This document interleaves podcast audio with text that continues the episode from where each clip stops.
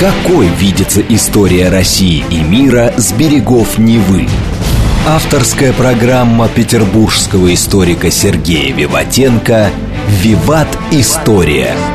Самые яркие и самые загадочные страницы прошлого, судьбы людей и империй, великие достижения и потрясения от древних времен до современности. «Виват. История». Программа предназначена для лиц старше 16 лет.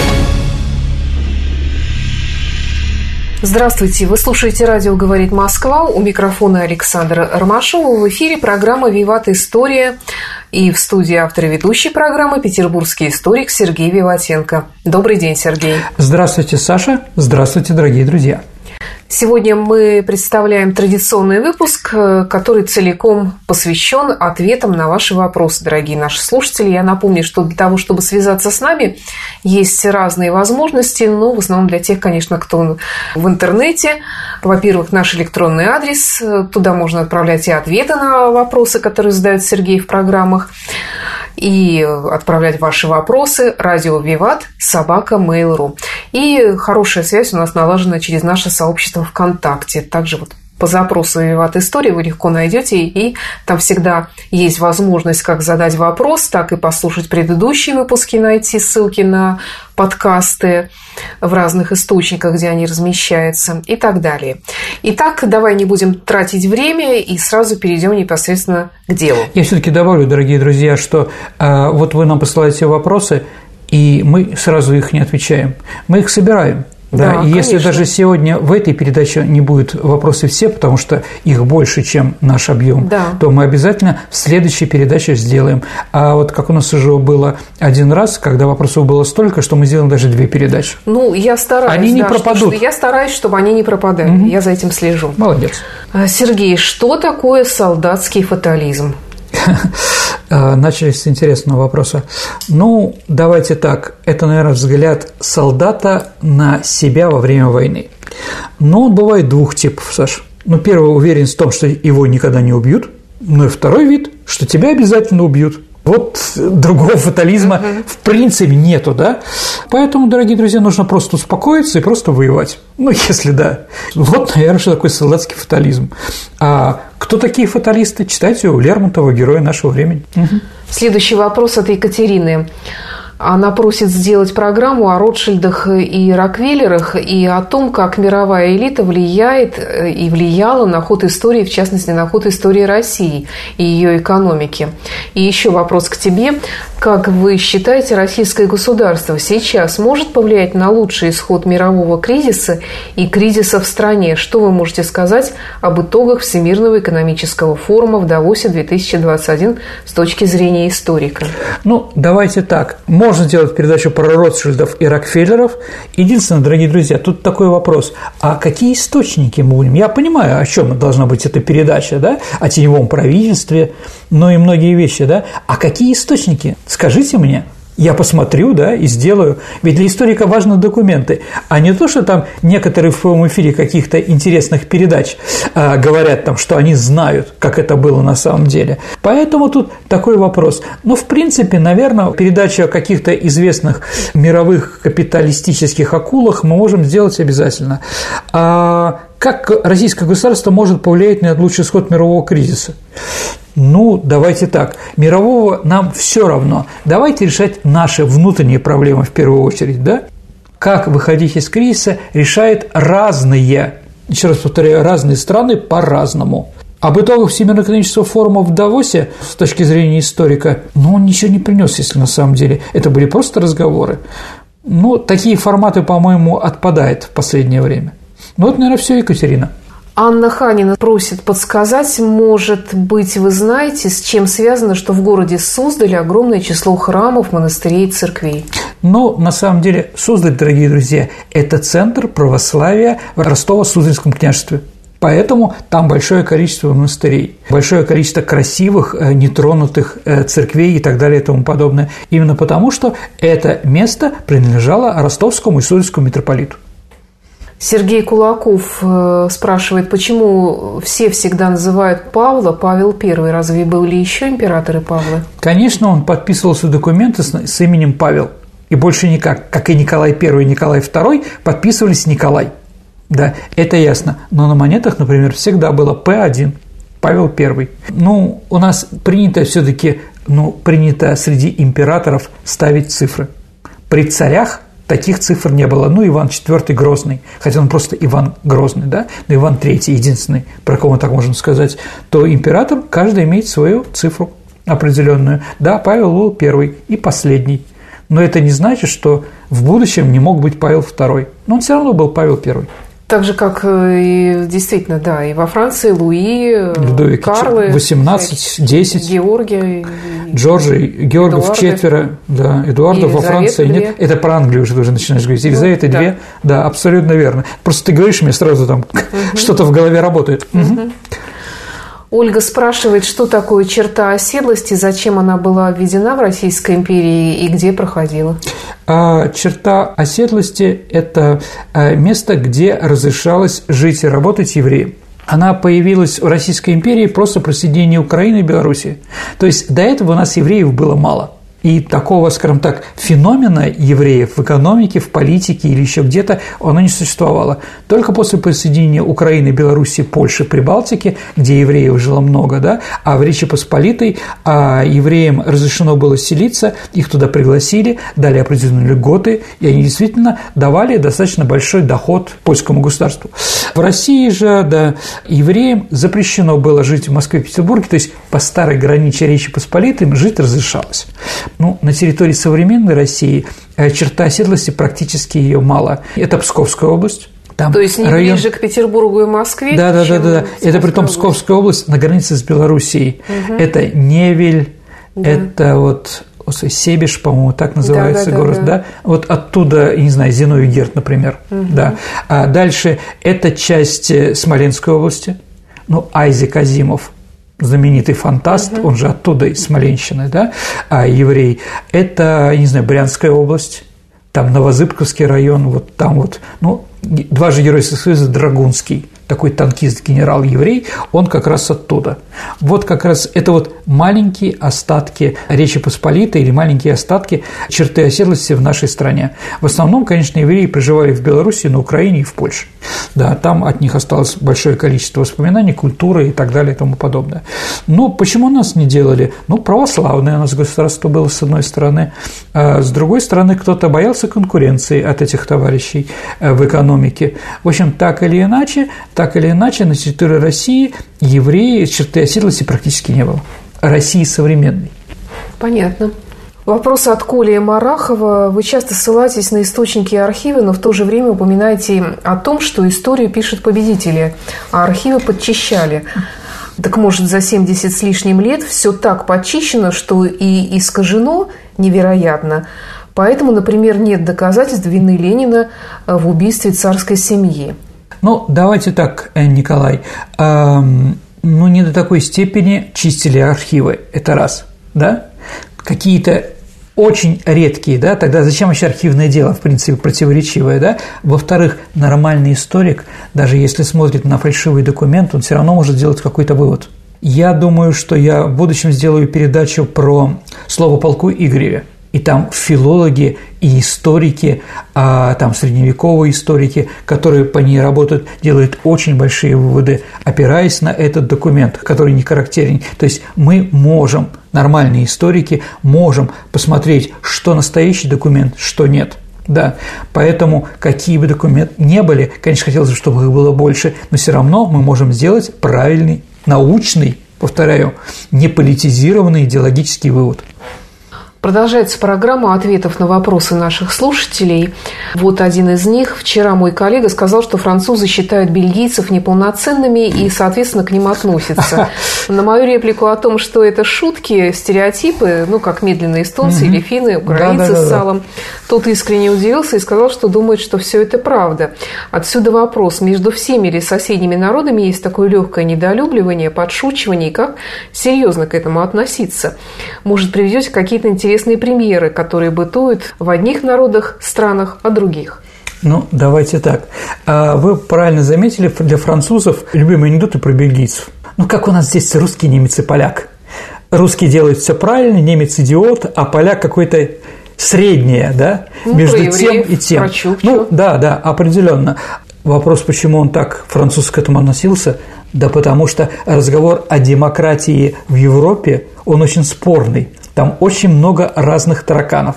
Но в основном тараканы сейчас, конечно, против нас, против русских. Но это не то, что существует. Нет, конечно, бельгийцы не такие. Просто они немного другие. Да, конечно, в Бельгии живут разные люди. Но, наверное, в первую очередь тормоза – это э, фламандцы – это люди, как бы, которых немножко другое, другой национальность, другой язык.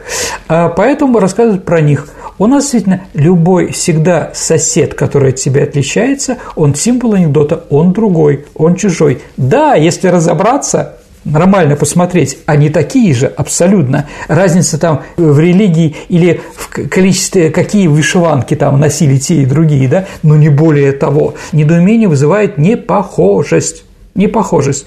А непохожесть – это от незнания. Вот это вот незнание приводит к таким вещам, к сожалению.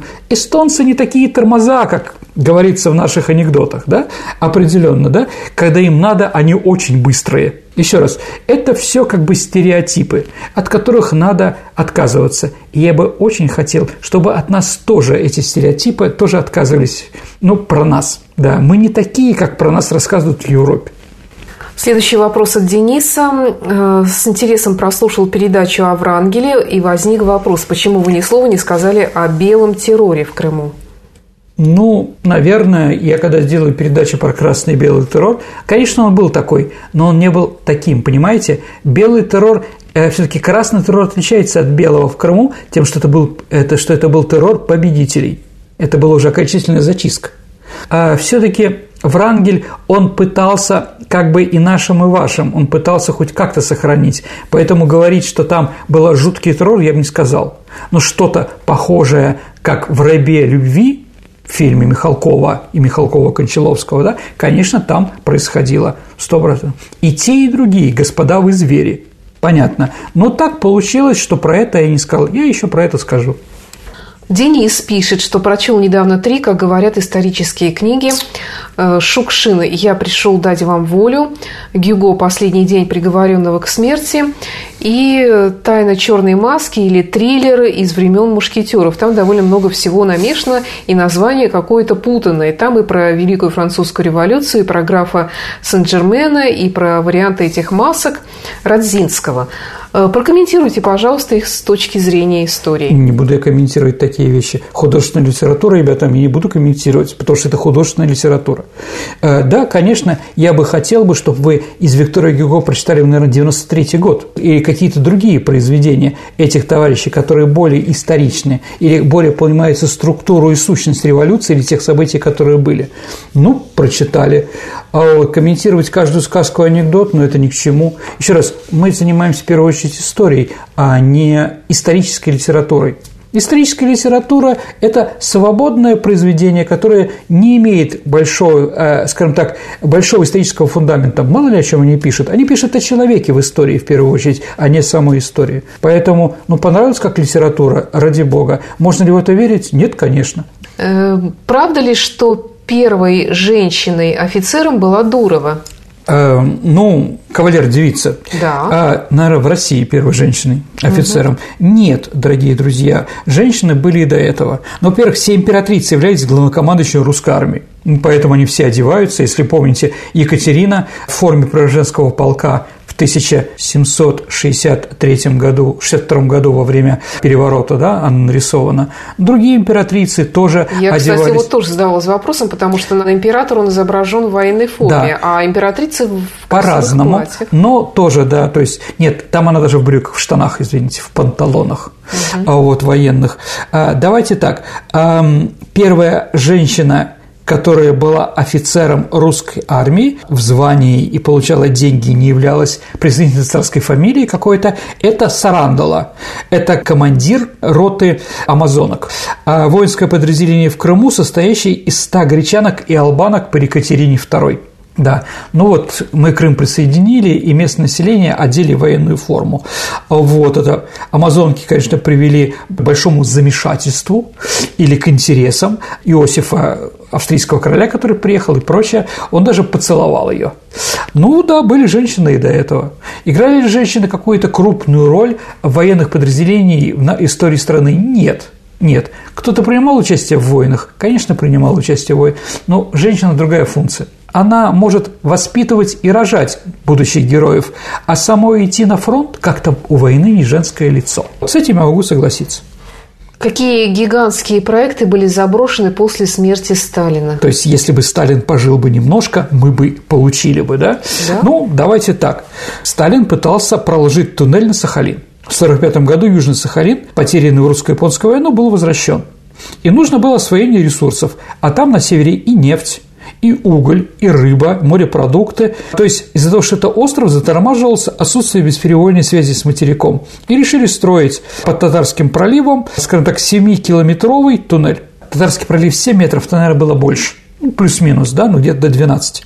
Диаметр туннеля должен быть 8,5 метров, его заглубление, э, заглубление под дном пролива скальный грунт 35 метров, общая глубина 50-60 метров.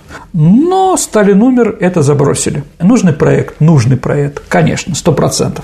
Вторая – это, наверное, трансполярная магистраль. Да, это строительство железной дороги длиной там более тысячи километров, где-то 1200, где-то 1260, а вот с 28 станциями. Оно велось с 49 года, строились с двух сторон. Должны были соединить два наших порта – Салихард на Оби и Игарку на Енисее. Ну вот там Надым и так далее и тому подобное, эта дорога строилась.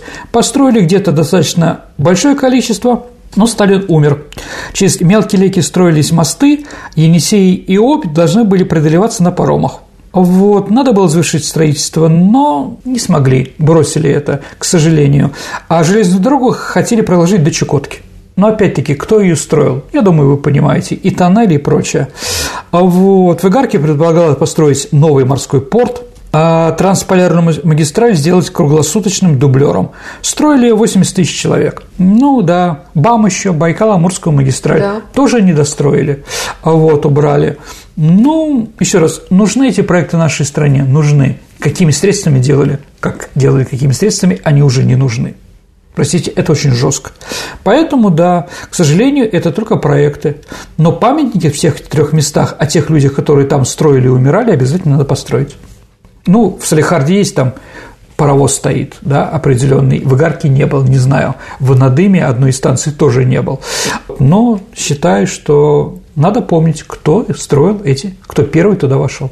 Сергей, почему итальянская сборная играет в синей форме? Ведь такого цвета на их национальном флаге нет. Хороший вопрос, Саша, а как ты думаешь, почему? Да не знаю, нравится цвет, все. А, Сквадра Адзора, голубая команда, да?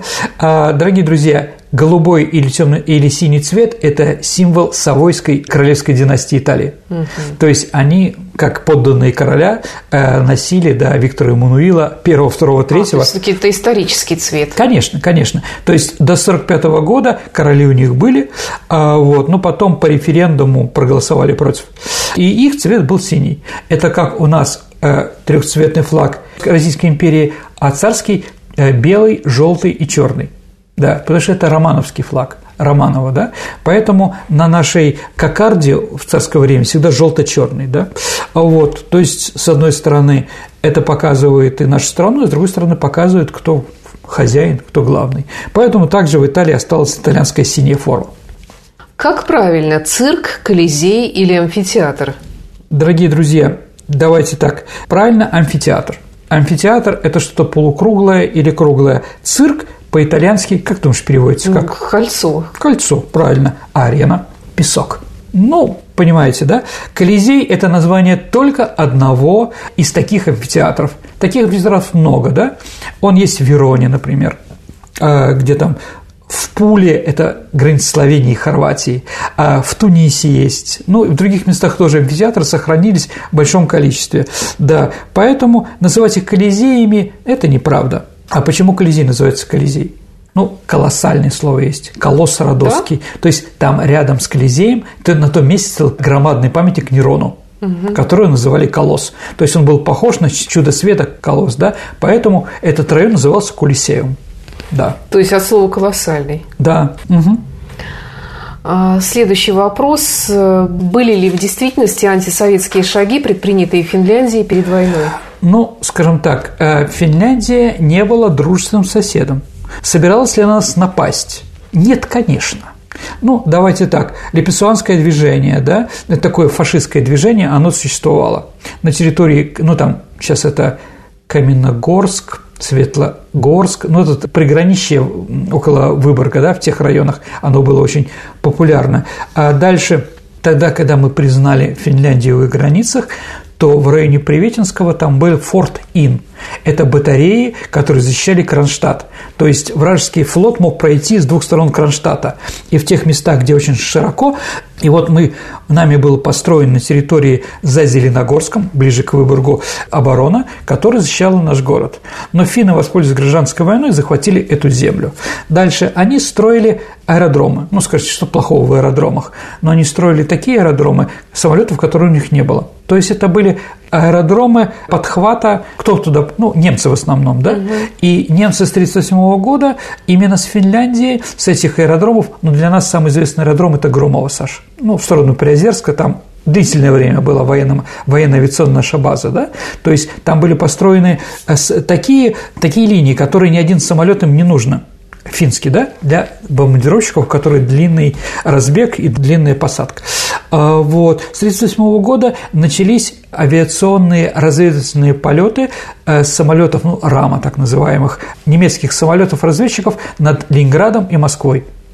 То есть их было слышно, когда самолет летит, не всегда видно, да, но было слышно. То есть они летали на таком месте, которое наша ПВО не могла снять ни самолетами, ни зенитками и так далее и тому подобное. Это было сделано из Финляндии. Понятно, что нам это не нравилось. А антирусские вещи, которые происходили в Финляндии, ну, я не знаю, там многие финны, которые, ну, многие русские, которые остались в Финляндии после того, как Финляндия стала независима, их пытались выдавить любыми средствами. Ну, например, у Милюкова была сожжена его, сожжена его дача, да, которая находилась в территории Финляндии. А вот, так как а, многие, ну, финны не самая главная балетная нация в мире, согласись, Саш. Поэтому там звездными были представительницы русской балетной школы. Многие танцовщицы и танцоры из императорского балета уехали в Финляндию. И поэтому в основном там звезды были русские. Что делали финны? А вся культура, она э, из бюджета ну, дается определенные деньги. Так вот, во все направления культуры финны платили, давали э, какие-то деньги на развитие, кроме балета, потому что он считался русским. Ну, еще были многие неприятные вещи. Но и самое главное, они отказывались с нами вести переговоры. А это движение границы от города, потому что нам это было неприятно. Финнам было, скажем так, на наше мнение наплевать. Ну вот, наверное, вот такие вот отрицания. Угу. Продолжаем угу. программу, посвященную ответам на вопросы наших слушателей. Почему принято рисовать на оружии, на самолетах, ракетах различные рисунки? Ну, с одной стороны, это красиво, с другой стороны, делать нечего, с другой стороны, в-четвертых, это успокаивает или возбуждает, например. Ну, вообще, Саша, оружие или доспехи всегда настроены так, чтобы установить с ними личные отношения. Поэтому человек разговаривает с мечом, с саблей, ну, в известных литературных ну, произведениях. Я, например, со стиральной машиной да, да, да. ругаюсь. Угу. Потому что воины обязаны своей жизни, своей боевой мощи и силе. Ну, да.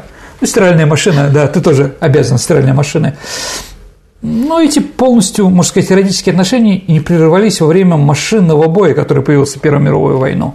Ну и тогда тоже отчисляли, да, но это называется так носовой арт – на башне подводных лодков, на конце самолетов украшали различными картинками, да? Ну, с одной стороны, пугали, с другой стороны, эротические мотивы, символы удачи, символы силы, да? Поэтому на носах бомбардировщиков всегда был хищник.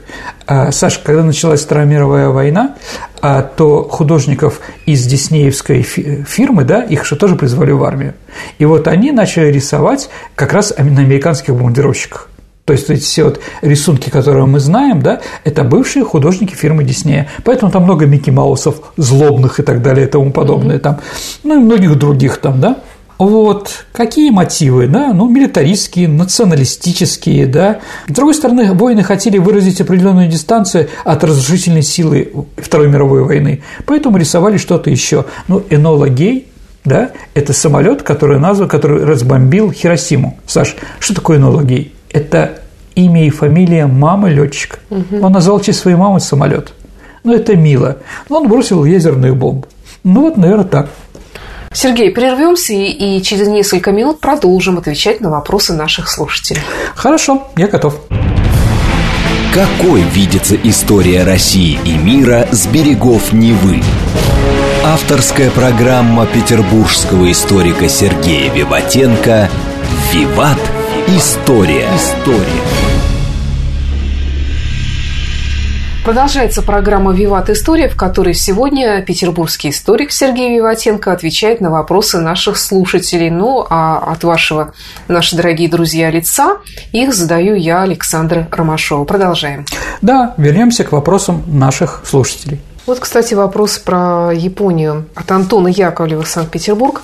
Япония была атакована американцами в самом конце войны беспрецедентно и жестоко. Я про две атомные бомбы, которые были сброшены на Хиросиму и Нагасаки. И Япония для меня долгое время была оплотом традиций, которые не позволяли японцам считаться какой-то второстепенной страной. Но сейчас Япония очень дружно живет с Америкой, вместо того, чтобы, затаив обиду, постепенно отдаляться от той страны, которая чуть не стерла ее с лица земли. Как же так? У меня не укладывается в голове, что так вообще может быть. Где же гордость или что-то подобное у японцев? Зато японцы очень, насколько я знаю, недолюбливают китайцев и вообще мало кого признают ровнее себе. Так ли это? Ну да, тут, с одной стороны, э, японцы признали силу Америки. С другой стороны, американцы сделали все возможное, чтобы э, не расшифровывать, как они победили японцев, ну, при помощи ядерной бомбы, да? Поэтому сейчас процентов 70 молодых японцев считают, что бомбу сбросила Россия. Вот так вот. Еще раз, это не пишется прямую в учебниках, но как бы вот образ врага определенный существует. Дальше. Американцы не стали разворовывать эту страну они дали ей развиваться, ну, экономический бум, да, ну и, конечно, свою культуру. Ну, вспомним Харуки Мураками. Еще раз, в Японии много хороших писателей. Правда хороших, там Коба Абе, Риноски, Мисима и многие другие. Но да, они пишут про национальный характер. Но самый популярный Мураками, потому что это взгляд э, японца, который стал американцем. Поэтому там Кока-Кола, пиво, игральные автоматы, там джаз и прочее, прочее, прочее. То есть они вбили разные вещи. Ну, одни из самых популярных э, игровых видов спорта в Японии – это регби и бейсбол. А я думала, пинг-понг или это Нет, Китае? это в Китае. Да. Это в Китае. А да, а китайцы, они как бы да, братья наши меньшие. Поэтому к ним русские тоже там, да. К ним надо относиться вот так вот образу полуврага. Не знаю, я не знаю, я думаю, что война принесла столько неожиданных психологических проблем для японцев, что я не думаю, что они возвратятся в статус великой державы, которая будет вести свою национальную политику. Почему западные союзники прекратили преследование нацистских преступников после войны? Ну, с одной стороны, им нужны были союзники, которые помогали им в войну против России и Советского Союза. Да, это понятно. Последние казни осужденных нацистов были в ФРГ в 1951 году. Почему? Но потому что Германия рассматривалась как союзник уже США. А в Германии резко были против смены переговоров. Какие они демократические не были, да? Но они считали, что их надо спасти. Вот. И немецкие политики все говорили про это, и церковь тоже говорила. Давайте вернем.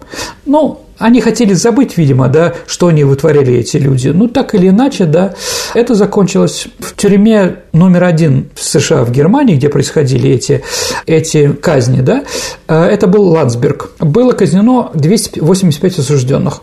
Вообще, если рассматривать вот этих людей, которые казнили, да, ну, кроме такие малые Нюрнберги, да, никто не раскаялся. Да, там, я не знаю, там Отто Олендорф, группенфюрер СС, который убил 90 тысяч человек гражданских, особенно евреев, да, или там фонд Брауна, Вернер да Брауна, у него 14 тысяч убийств, а громко крикнул на последнем пути через коридор камеры «Товарищи, да здравствует Германия!» Крики «Хай Гитлер» и другие там были достаточные. Ну и 7 января 1951 года в этом Ландсберге прошел публичный протест. Германия, значит, пришло около 3000 человек с демонстрацией, которые требовали освободить освободить тех людей. В ходе митинга прошли беспорядки, когда около 300 евреев приехали в Ландсберг и, и пытались помешать этому митингу. В общем, там победа была не их в этом столкновении, да. Ну и, наверное, в Германии было заметно стремление к суверенитету. своей республики, которая была в качестве младшего партнера и пыталась ну, навязать какие-то, что если мы малые партнеры, делайте в нашу сторону какие-то плюсы. Поэтому американцы отказались. Но и закончилось это уже все, даже те, кто были не расстреляны, а посажены при э, Аденауре 52 3 4 году они все были выпущены, практически все. Ну, с 59 года там уже больше никто не сидит из нацистских преступников. Кто на самом деле победил Наполеона при Ватерлоу? Ну, дорогие друзья, ну, если одним словом, прусаки, немцы. Угу. Но все считают, что англичане. Ну, сфальсифицировал результаты битвы уже Веллингтон. В своем письме а своему сюзерену Георгу IV он писал, что победили они. Вот, притом в Ватерлоу там же не было на самом деле сражений. Там была штаб-квартира у, у Веллингтона, да? Вот, сражение было в районе Катр-Бра ну, перекрестка дорог, да. Поэтому, например, немцы предлагал назвать Бель Альянс, прекрасные союзники, которые победили, да. Но, да, они сказали Ватерлоу. Скульптору Сайберну в 1930 году было поручено создать макет битвы он его делал оловянными солдатиками, англичане.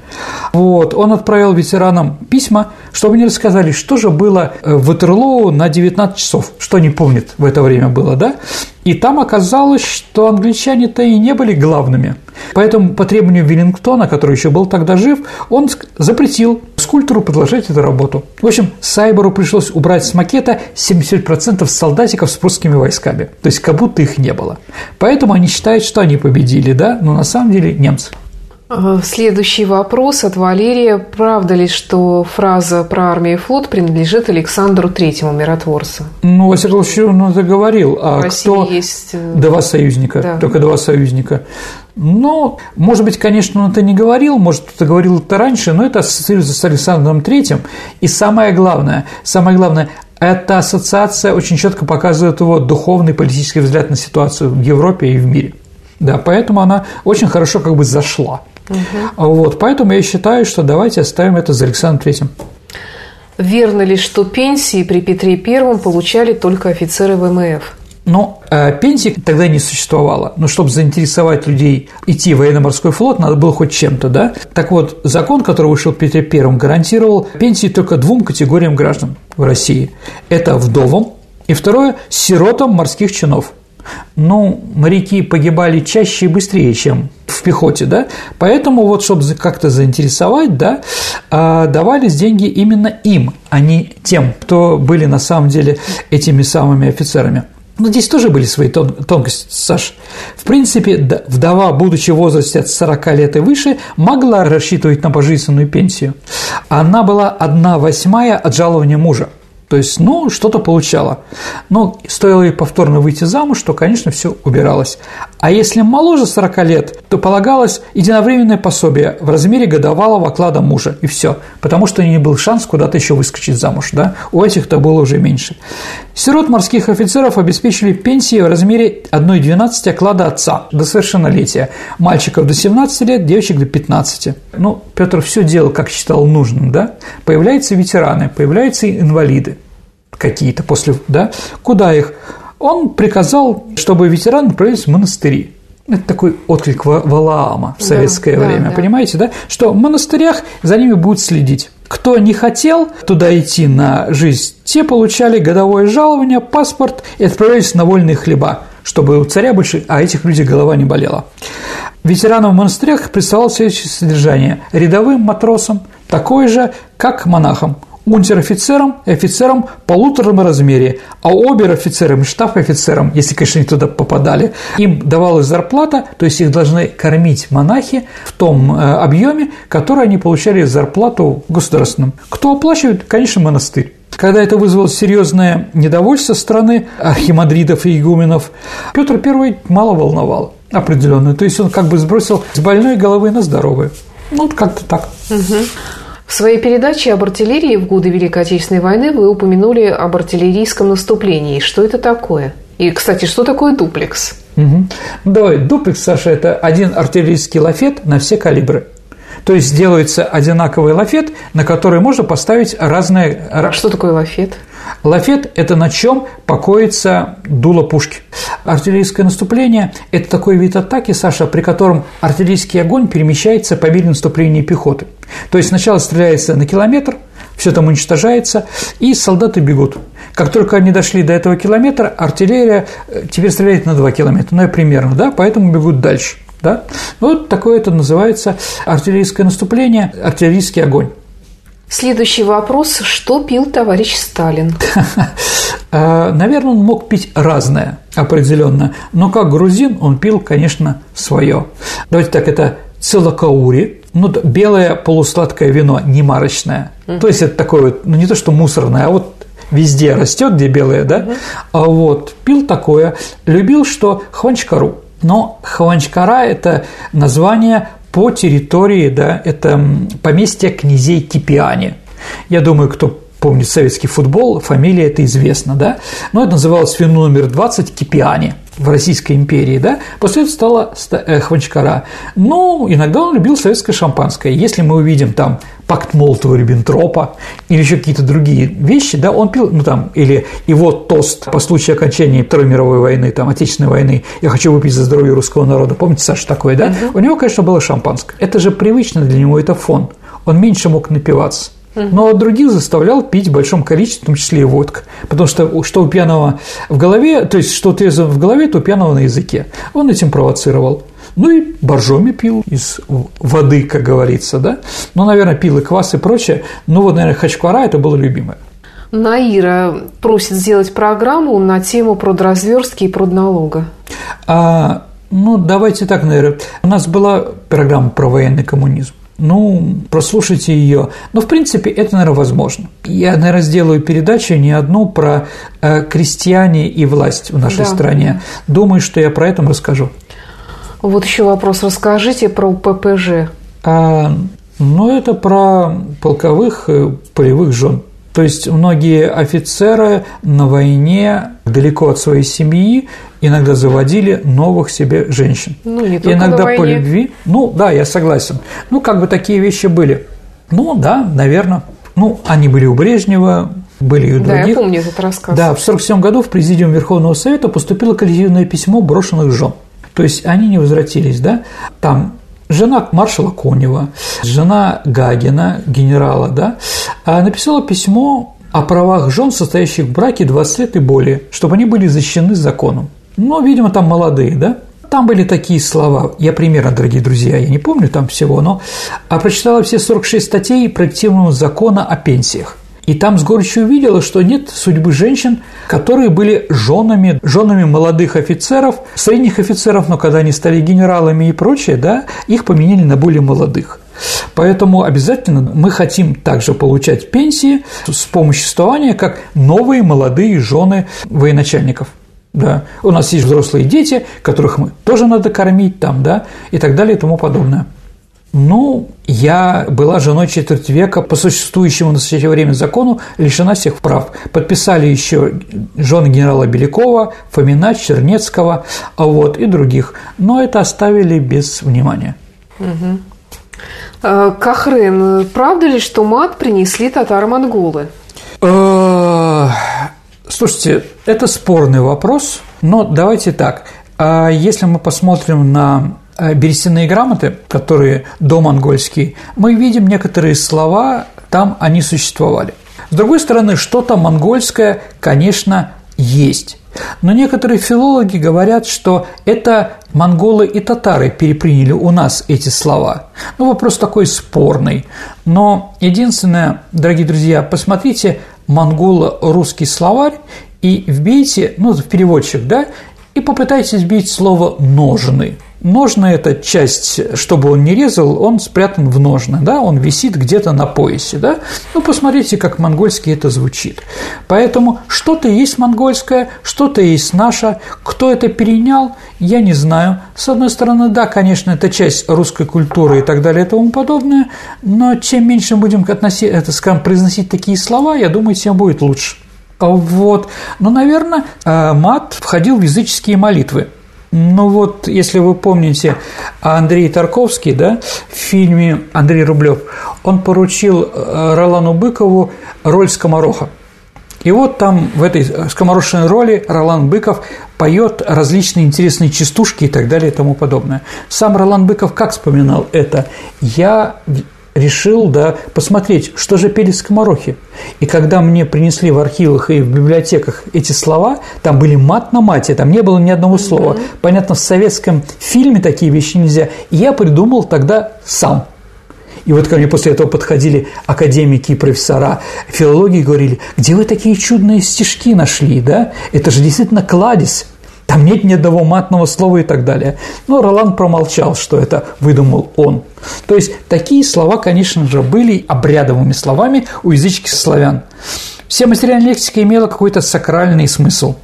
Ну, наверное, она возникала в связи с первобытной магией плодородия – в котором детородный орган придавалось культовое значение. Ну, не знаю, Саш, если вы будете в этнографическом музее, который находится у нас около Русского музея, да, то вам, наверное, рассказывают, что, например, половым актом у крестьян считалось как раз начало пахоты земли что вот это при помощи плуга или прочее считалось это тоже потерей. Поэтому, еще раз, не знаю во всех, не во всех, но когда начиналась пахота, мужчина снимал штаны, вешал их себе на плечи и вот так вот голый а, шел за лошадью, да. Ну вот считалось это вот такой вот историей. Поэтому Кохран, не зная, где правда, где неправда, что-то от монгол, что-то от сакральности, а что-то от невыдержанности, да. От и... дури. От дури. Умница. Вопрос от Артема Фоменко. Не могли бы вы рассказать об истории создания, существования и исчезновения белгородской засечной черты и входившего в нее города Нижегольска? А, дорогие друзья, дорогой Артем, этот вопрос мы уже отвечали где-то ну, в двух или трех программах до этого, когда мы отвечали на вопрос про засечную, да, там засеки были там в районе Ульян, Симбирска-Ульяновска, да, какой-то линии, там и Тула. Я об этом рассказывал. То же самое и про Белгород. Влад Виноградов просит рассказать о героях, в кавычках, конечно, УПА. Слушайте, ну, давайте так. Я не хочу про это рассказывать, если честно, да, потому что понятно, что они для меня не герои. Но если будет возможно, я какую-то передачу сделаю про коллаборационистов, про сепаратистов и прочее, то, наверное, я там что-то об этом скажу. А так про УПА мне говорить совершенно не хочется. Светлана Москвина спрашивает, неужели у Врангеля не было любимой женщины? Вы ничего не рассказали об этом? А потом еще вопрос, кто была жена Семенова Тяньшанского, остались ли потомки? Ну вот про потомков ты как раз подробно рассказывала, да. а про жену Ну, давайте так. Очень. У Врангеля была жена по фамилии Иваненко. Она была фрейлиной последней русской правительницы Александры Федоровны. Но вот мы про передачу про фрейлин делали. В 1903 году она вышла замуж. Она вышла замуж, но когда возраст подошел, да, определенный, за никому неизвестного поручика Врангеля. И, а у них была достаточно хорошая семья, ну, по-моему, только дочка у них родилась, но неважно. Когда Врангель начал эвакуацию и прочее, его жена отвечала как раз за эвакуационно-социальные вещи. И вот все, кто были в Галиполийском лагере, это куда перешла иммиграция, мы еще передачу делаем про иммиграцию, они все вспоминали, что вот все искали именно ее, а не Врангеля, потому что Врангель занимался военными делами, там, разговорами со странами, дайте оружие, дайте денег и прочее. А она занималась вот, чтобы вода была нормальная, чтобы люди не болели, чтобы дети нашли своих родителей, потому что там же все э, неизвестно, как, куда попали, да, вот, то есть она отвечала за социалку и была очень уважаемой женщиной. Жена Семенова Таньшанского, пока он ездил, собирал жуков и прочее, да, она была хозяйкой дома, она воспитывала, да, и вот воспитывала своих детей, которых было много, мы уже об этом говорили. Поэтому, конечно, тыл для таких людей очень важен. И я уверен, что Семенов Тяньшанский не сделал бы и половину того, если бы у него не было нормальной жены. Вопрос от Анатолия Гульвиса.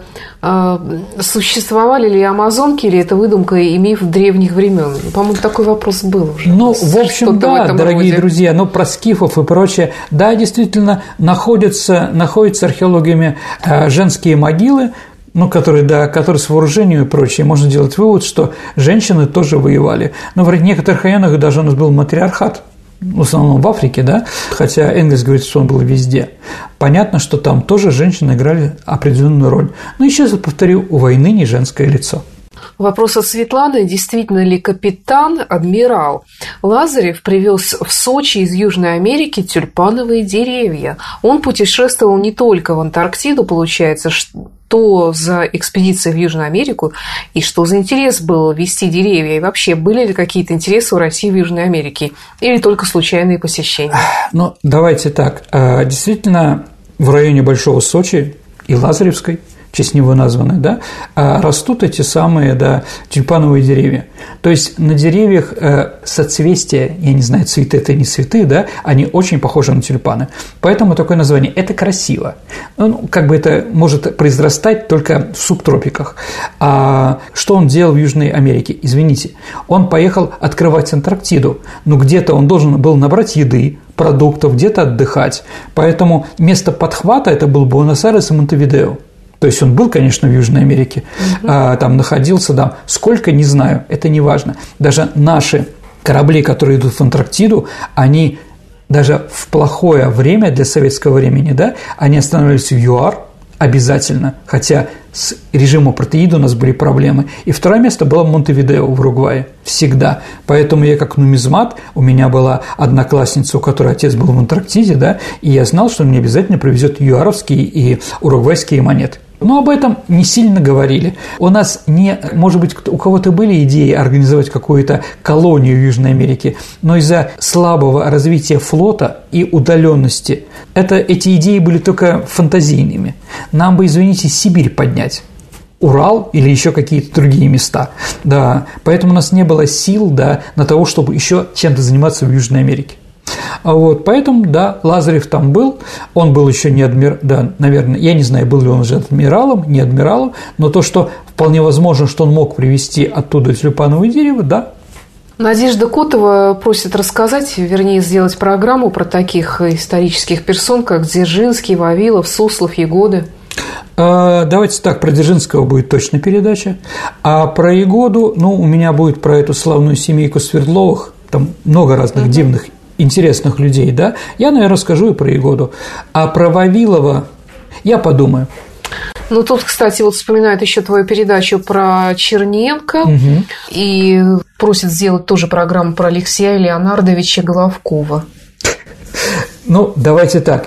Я, это, по-моему, руководитель администрации президента при Ельцине где-то в это время, там, да или в начале Путина, я не думаю, что он сыграл какую-то роль большую, да, определенно. Притом он, по-моему, сейчас еще живой. Ну, тут так и пишет наш слушатель, что готов поспорить, что большинство слушателей программы не вспомнит, кто это такой, и в то же время, мне кажется, что по влиянию на судьбу нашего города в новейшей истории деятельность Алексея оказала огромное влияние по сравнению с которым деяние незабвенного Сергея Пантелеевича выглядит игрой мелкого наперсточка. Ну, это знаете, как э, КВН. К чему там... тут упомянут Мавроди? Э, слушайте, ну, я не и, знаю, ну, да. и так далее. Вот, ну, давайте так. У команды КВН Курска была неплохая э, реприза, да, что рисунки детских кубиков или алфавита на букву Ч делать портрет Чаушеск.